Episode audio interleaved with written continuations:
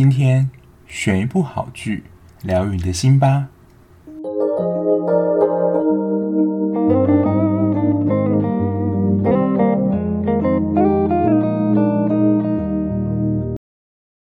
欢迎收听追剧二百五，我是小 B。今天要跟大家分享的是一部欧美剧，是在 Netflix 上的片子。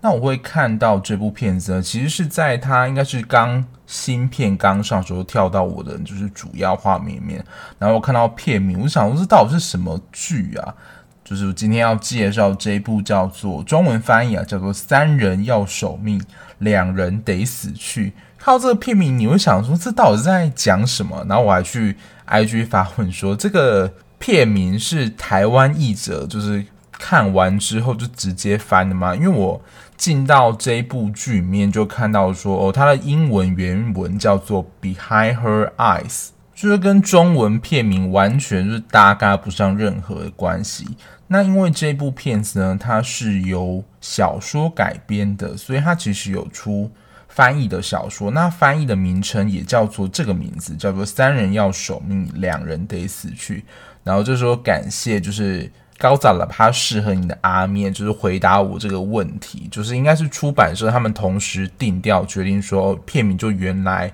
沿用的，就是小说里面的名字。但是我觉得台湾的翻译的译者，我觉得也蛮厉害。通常蛮多，有时候会看完他的整部电影啊，或是剧集里面，去形成一个蛮有诗意，或是蛮符合这个剧或电影的翻译。我这倒是觉得是蛮厉害的啦。那我也是看完这部之后才知道说，哦，原来剧名是这个意思。那不知道大家会不会被就是比如说很特殊的翻译或很特殊的名字的东西吸引呢？就我在高中的时候，就是如果你是高雄人的话，以前就是补习街那一条有一间买饮料的饮料铺，叫做神农本铺，现在好像已经很少连锁店。然后那时候高中补习的时候，就我跟我朋友，然后去那边买饮料嘛。然后因为神农本铺，你要说早期就是会有一些名字非常奇怪的饮料，你不知道它到底是什么东西。就像之前那个乔瑟夫不是有一支 QQ 奶奶好喝到梅普茶吗？对，我觉得这个。应该说这是更早的始祖，然后像那个时候会有什么深水炸弹啊，或是什么南洋，就是一些很奇怪的名字啊，就搞不清楚说这到底是什么东西。然后这些很特殊的名字的东西，我觉得就蛮会吸引我这样的人的。那我就会去想要去点说这到底是什么样的东西。然后就有深水炸弹，好像就是可乐加上一个梅子还是什么的饮料吧，反正就是我觉得是人不如呃。饮料不如那个名字，其实就没有很好喝啦。反正就是被那个骗了。但是呢，我就看到这一部《三人要守密，两人得死去》，就是一个很吸引我的片名。我想说，这出戏是在 B 上面棒，就是这个翻译到底是什么样的剧情？然后我又看到说，哦，它只是有六集而已。因为现在就真的我没有办法看，就。非常长的剧，就看到可能会有点疲乏，所以这种很轻分量剧，就是我在做剧的时候一个还蛮好的一个选择。那也看到它只有六集之后呢，我就决定说好，就来追这一部剧。我觉得就比起那种跟播剧，因为 Netflix 它可能一季就会一次放出来，你也不用等等它的下一集出来，因为我知道有一些人追剧他是没有办法。忍受那个等待时间，就是想要一口气把它追完，知道结局到底是什么。然后这一部剧呢，它是比较属于神秘跟悬疑类型的。其实一开始大概前四集左右，比较算是一般的，你也不能讲肥皂剧，但就是你会像看剧情片一样。可是到后来呢，你就知道它神秘跟悬疑的点在哪里，就是转折其实还蛮大的。那这一部剧呢，其实主要只有四个角色。第一个算是本片的第一女主角，就是 Louis，她是一个单亲妈妈，然后她是一个精神科诊所的助理。然后她在第一集的时候呢，其实就是算要去等朋友吧，但她就是有意无意间在一家酒吧呢遇见了 David，David 就是这一部的男主角，就是相谈甚欢，然后感觉两个人就有一些意思啦。原本他们要各自分开时候，David 做事要亲 Louis，但 David 其实已经是结婚的人了，但他就克制住他自己的欲望。这时候是他们第一次的相遇，殊不知呢，他们马上就会发现，原来他们在同一个地方工作。那刚刚提到嘛，Louis 是一间精神科诊所的助理，但他自己本身有梦魇的症状。就我觉得应该是一些小时候的一些压力，还有一些过往的事件，你就会在片中蛮常看到他在睡眠的时候就有一些梦魇的症状，他就会梦到一些很可怕的场景，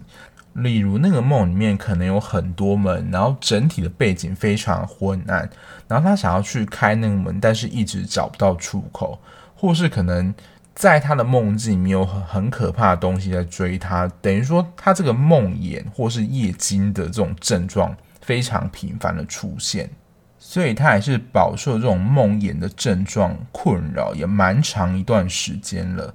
那因为刚刚提到他们在相遇的时候感觉就有一些火花了，结果呢，后来在路易斯的。诊所里面就来一位新的精神科医师，好死不死就是有这样的剧情，那个人就是 David。因为 Louis 其实也是一个单亲妈妈，而且她的前夫已经有一个新欢 Lisa，而且已经怀孕了，所以她其实在心理上应该是感觉到蛮寂寞的。那既然 Louis 是单身，而且 David 长得其实算是蛮帅的。所以我觉得他们就是有一点，你要说天雷勾动地火嘛，就是双方都没有办法算是克制自己的欲望，所以他们就是上床还蛮多次的。因为 Louis 就变成 David 的算是助理嘛，然后他就会去整理 David 的桌子，然后他就发现说，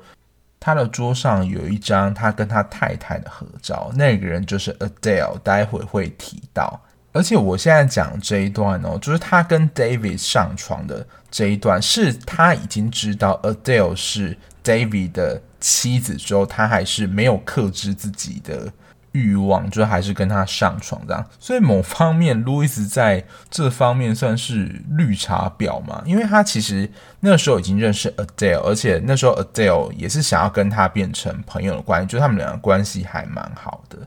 所以路易斯呢就在。Adele 跟 David 之间徘徊，就是他两边都算是想要维持一个良好的关系啦，就一直这样子维持了蛮久。而且这时候呢，David 是不知道 Adele 跟 Louis 是彼此认识的，所以就是处在一个某种叠对叠的状态。那男主角 David 呢，他就是 Adele 丈夫嘛，他是一个精神科医师。那他虽然一开始看起来跟 Adele 是蛮幸福美满的一对夫妻，因为 Adele 就是常常就是会挂在嘴边说，哦，David 其实非常照顾他，但其实 David 曾经有一段出轨的经验，而且特别敏感啦，就是 David 是精神科医师，然后 Adele 呢，他其实是患有精神疾病，所以我想说，在美国的影集，我觉得尤其是美国，很常会有这种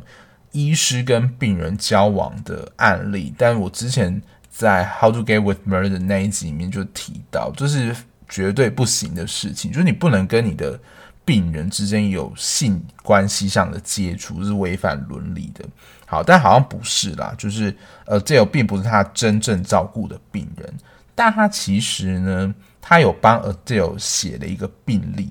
就他有帮他制作一个他个人的档案，可能也是我觉得是就 David 他自己长期对 Adele 的观察。然后他们其实已经结婚蛮久了，那他会有这样子对 Adele 就是特别为他制作一个档案这样的观察。我在想，要么就是 David 发现 Adele 有一些奇怪的地方，不然就是 David 其实也是一个控制狂，因为他就是要求 Adele 在早上在家中要打电话给他。而且就是会问他说他的行踪到底是去哪里，而且他也会测试他，他不会打 Adele 的手机，他会打家里的电话来测试看说 Adele 是不是真的在家里。那因为就是 David 对 Adele 有诸多的这些行为，所以我们不知道说 David 到底了解 Adele 这个人到底到什么样的程度，就他对他的理解有多少。再来就是另外一个女主角 Adele 啦，她就是患有精神上的疾病，但在剧情当中并没有太详述她是因为什么样精神疾病在小时候长期住在一个精神疗养院。然后 Adele 家他们也是一个蛮有钱人家，所以他们不缺钱，只是早期的时候都住在精神疗养院里面，然后持续的治疗。那她其实，在跟 David 结婚之后，David 也会开一个 Adele 一些算是精神控制的药物，让他自己的状态就是精神状态比较稳定一点。而且 Adele 他是非常爱着 David 的，因为在 Adele 小的时候，他们家里发生了火灾，然后那个时候 David 呢，就是很勇猛的把 Adele 从火灾现场里面救了出来，所以表面看起来 Adele 是非常感激 David 的，而且就是想要跟他保持非常亲密的关系，因为这一部也是会突然开车的戏嘛。不过这一部的最大尺度啦，就是。背面全裸，然后男性、女性都没有露出就是重要的器官，这样就是背部全裸是最大尺度，但应该是儿童不宜啦。因为 Adele 就非常的希望能够跟 David 有亲密的行为。一开始 David 是会感觉有点应付 Adele 啦，但看得出来呢，就是后期 David 对 Adele 其实是态度非常冷淡，就是冷冷的拒绝他，所以能够看得出。David 好像隐约感觉到 Adele 有一些什么，或他可能已经对他的感情已经不太像以前那样了。最后一位 Robert，他是 Adele 在精神疗养院里面的挚友，然后他是因为注射毒品而入院，然后感觉他因为注射毒品的关系，因为毒品其实很难戒，而且就是重复使用的几率是蛮高的。如果因为这个毒品的案子就是进入精神疗养或者是监狱的话，其实蛮常听到就是会七进七出的。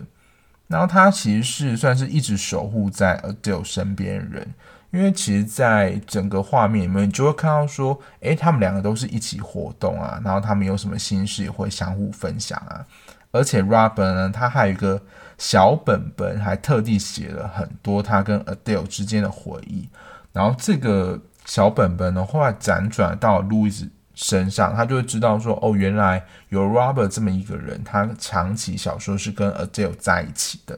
那这四个人就是这部戏的主要角色，我觉得蛮少，就还蛮可以 focus 在他们的故事剧情里面。当然会有一些小配角啦，但是我觉得对于整体故事来说是无伤大雅的。那我觉得在看这部戏的时候呢，就是。可以以路易斯的视角去看，因为她算是第一女主角吧，因为她就是徘徊在 David 跟 Adele 之间徘徊，一个就是她的上司兼可能她自己也有喜欢的人吧，然后另外一个呢是这个朋友的丈夫，也就是 David，但是因为他们两个又彼此不知道说哦，原来他们两个是认识的，因为我想 David 是不希望 Louis 跟 Adele 之间有太亲密的关系了。但 Louis 就有点像夹心饼干一样，就是他都会想要跟他们两个维持不错的关系。当然，因为他已经跟 David 上床，所以他当然不可能让 Adele 知道说他跟 David 的关系。不然，我觉得这有点太正大光明了。因为他跟 Adele 其实也算是蛮好朋友关系，因为 Adele 其实也把他当做蛮好的朋友，你就会有一种罪恶感吧，就是生怕被发现的那种感受。所以 Louis 其实很忙，他两边都要顾好，就是在剧情上可能会比较去留意的地方，或是你可以以这样的观点去看这部戏。那我觉得另外一个比较额外偏注意的地方呢，就是这一部是英国的剧，所以就会有英国腔嘛。但蛮特别的是，我觉得应该是他们。不纯然是英格兰这边的腔，因为大家知道英国其实有分英格兰跟苏格兰嘛，所以我觉得这部戏里面 David 跟 Robert 他们是有蛮特别的口音的，我不确定是不是英格兰跟苏格兰的口音，因为即使在英国里面，他们有些很重的口音讲起来，其实你还是听不懂他到底在讲什么，虽然你知道他在讲英文。因为我之前去英国那一次的经验，因为我那一次除了到英格兰去交朋友嘛，然后他就建议我说，就是你可以去爱丁堡，因为爱丁堡它其实已经在苏格兰了。然后那一次我是坐火车去，那我在那一次坐火车的经验，我旁边就坐了一个老太太，然后她就是一开始有请我帮忙弄一些东西还是怎么样，然后我就后来就是跟他稍微聊一下天，但后来聊着聊着发现，就是一开始我都还听得懂他在讲什么，然后他后来越来越讲，就是有特殊的口音出现，我就真的不太知道他到底在讲什么，因为他是蛮靠近呃苏格兰那边的人了，所以我不确定这是不是有口音在当地上的差异。因为有人会觉得说英国腔有一种很性感的感觉，就是这一部 David 跟 Robert 他们口音还蛮特别的。像我印象深刻就是 Robert 他讲了就是紧张，我们讲 nervous 嘛，然后他讲 nervous。我想说这是哪一国奇怪的口音？这是英文嘛？但我想可能也是当地不同。的口音所致吧，尤其是 Robert 蛮多的这种语音的表现，就是跟一般的英国腔也不太一样。就你可能他讲整串，你会可能 你会满头黑人问号，不知道他在讲什么。虽然你可能知道他在讲英文。然后另外一个在剧情上，我觉得可以去留意的地方，就是 Louis 刚刚提到他其实有梦影或是夜惊这样的倾向嘛，那其实就是一直很常做梦关系。然后在整个片中有蛮多他做梦的片段，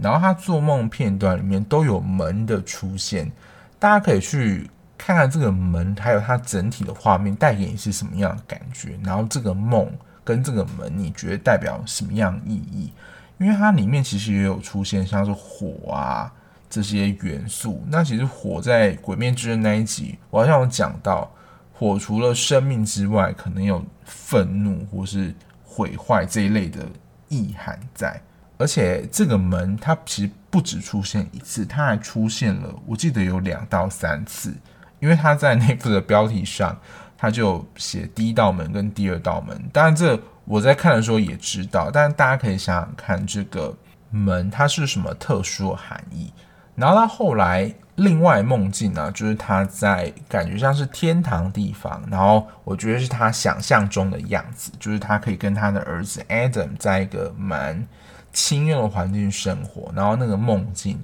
是他所理想的环境，也是他日后想要过生活的样子。虽然我刚刚就是看似讲了很多的介绍嘛，就是讲了人物啊，还有可能一些主要的剧情等等。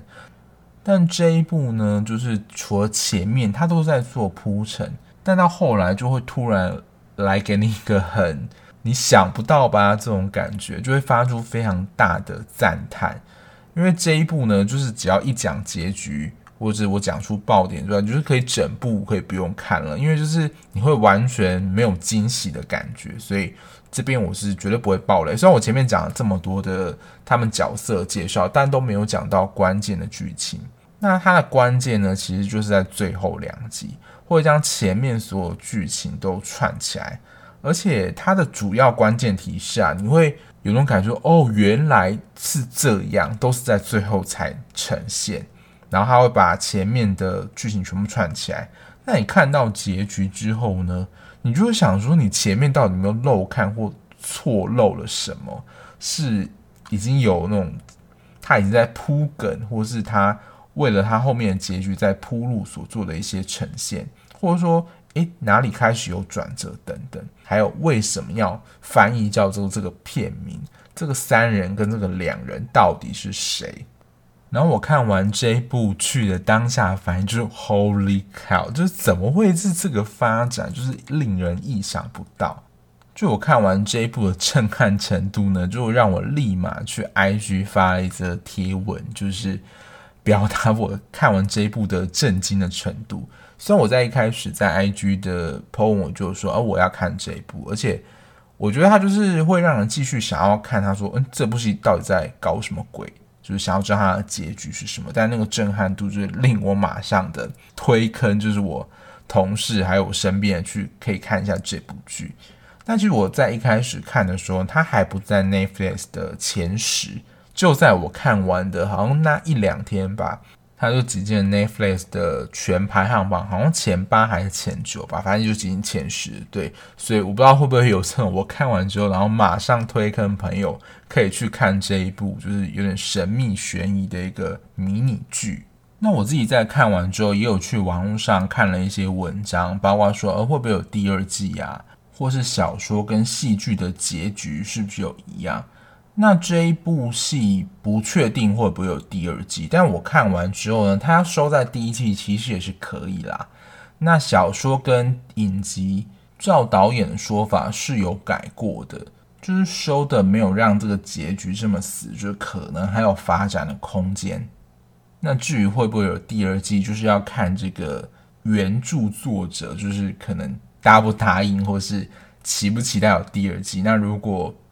小说作者觉得 OK 的话，应该就会有第二季了。但我自己是觉得没有第二季也没有关系，就其实也是一个另外一种感觉的 ending。总结来说，它就是一个迷你小品了。那喜欢神秘悬疑的话，我是觉得这一部还不错。就是偷偷的说，我自己看完这一部跟亚森罗平，我就是亚森罗苹之前蛮红嘛。那亚森罗苹，我是觉得它的过程还算精彩，可是它最后停在就是第五集最后那个结尾，其实我不是很喜欢，就是会让我有一点想睡跟沉闷。可是这一部呢，其实它前面的剧情。我觉得算是中规中矩，但因为它的结局是真的，你会觉得耳目一新跟震撼的感觉，所以整体来说，如果这两部的话，我搞不好会推这一部胜过《亚森罗平》。那以上就是我看完这一部《三人要守密，两人得死去》，就是这一部算迷你剧的一些想法跟介绍，就供大家参考喽。因为这一部。就真的讲出那个雷，你就完全会失去想要看的欲望。所以这一部就比较多是在陈述跟介绍啦，就比较难做深入讨论。因为一深入讨论的话，就会马上知道说我这一部的到最后的关键到底是什么。所以就是请大家去看，就是真的很少啊，六集了，应该不会给大家太大压力。当然，如果你是想看这种神秘悬疑类型的话，是还不，我觉得还不错的。好，那今天节目就到这边。如果你还喜欢这样子聊剧聊电影的节目的话，也欢迎订阅我的 Podcast，让我的节目可以让更多人知道哦。那如果想要掌握最新讯息的话，也可以追踪我的 IG，在 Show Note 地方我会放进去。那我们下期节目再见啦，拜拜。